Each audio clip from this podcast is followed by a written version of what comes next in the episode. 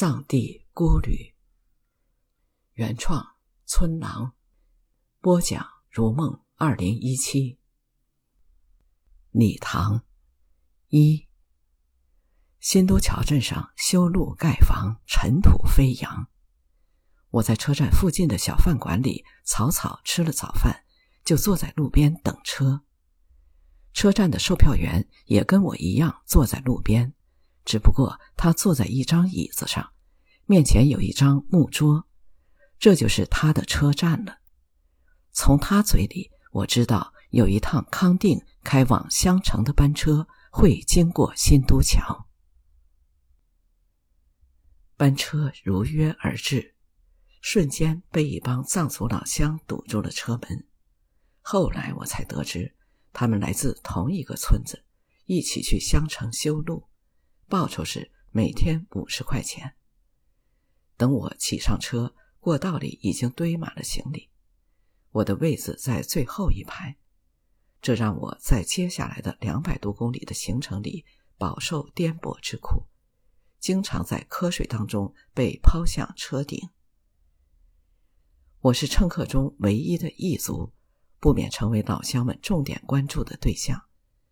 我喜欢这些看上去蓬头垢面、衣着褴褛的藏族乡亲。他们上车后开始喝酒唱歌，像过节一样兴高采烈。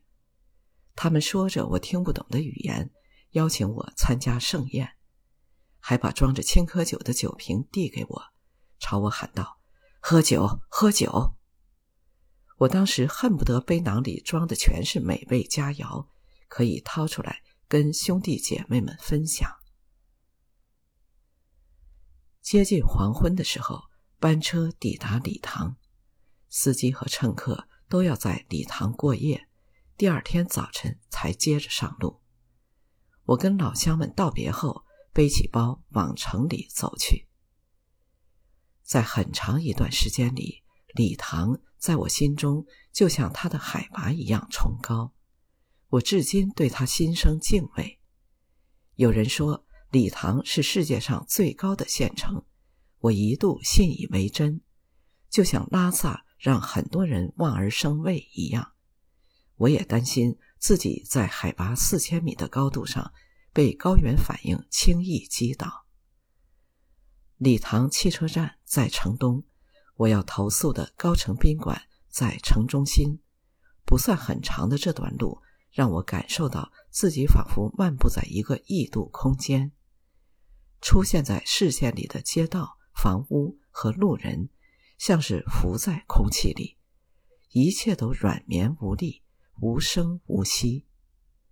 我当时就怀疑，这是否就是传说中的高原反应，令我有点措手不及。礼堂一度被描述成海内外游客云集，就好像是茶马互市的盛景再现。我没有看到这样令人鼓舞的景象。我猜，除非迫不得已，否则没有多少人愿意在生命禁区的海拔高度上冒险过夜。宾馆的服务员很漂亮，他们的妩媚多少缓解了我内心的焦虑。他们也许想安抚我的身体，就建议让门外的出租车带我到城外泡温泉。但是他们的话不像他们的容貌那样容易打动我。在旅行中，我恪守安全第一的原则。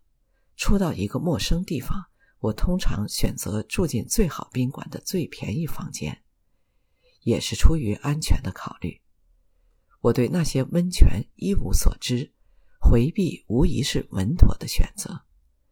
我始终认为，旅途中对额外享乐的追求，容易引人误入歧途，招致不必要的风险。我在宾馆的旁边随便挑了一家小馆子，吩咐厨娘给我做一碗辣椒肉丝面。高压锅里煮出来的面条没了韧劲儿，但不妨碍吃饱，一辣遮百丑。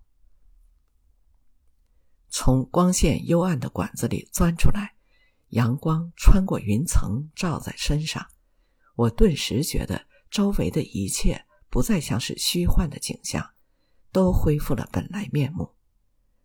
礼堂远不及康定那样热闹喧哗，路上行人稀少。陈旧的街道两旁，杂货铺和旅馆一家连着一家，门口的招牌上沾满了尘土。几乎就在我走神发呆的时候，城里的高音喇叭里响起了欢快的舞曲。我循声而去，发现，在宾馆对面的广场上聚集了很多人，大家正围成一圈跳锅庄。我好奇地发现，跳舞的人群中还有穿制服的女警察和带着胸牌的银行职员。身边的一位老伯拍了拍我的肩，指着跳舞的人群对我说：“小伙子，你看，那个穿西装的是我们的县委书记。”年轻的县委书记一边跳舞，一边邀请旁观的人们加入。如果不是对礼堂的海拔高度始终心存忌惮，我也想跟大家一起手舞足蹈。老伯告诉我，这是县城居民每天的固定节目。我喜欢这样的场景：小城和他的居民安分守己，宠辱不惊。用自己的方式享受生活。在我面前跳舞的人很尽兴，在他们的眼里，观舞的人也很开心。适才还是黄昏落日中空旷寂寥的街道，转瞬之间就人声鼎沸，歌舞升平。发生在礼堂街头的这一幕，如此出神入化。宛如电影中的蒙太奇镜头，把我再次拽回到梦境当中。在每一个遥远的地方，对每一颗孤独的魂灵，也许只有歌舞才能带来众人相聚时才有的那份快乐和安全。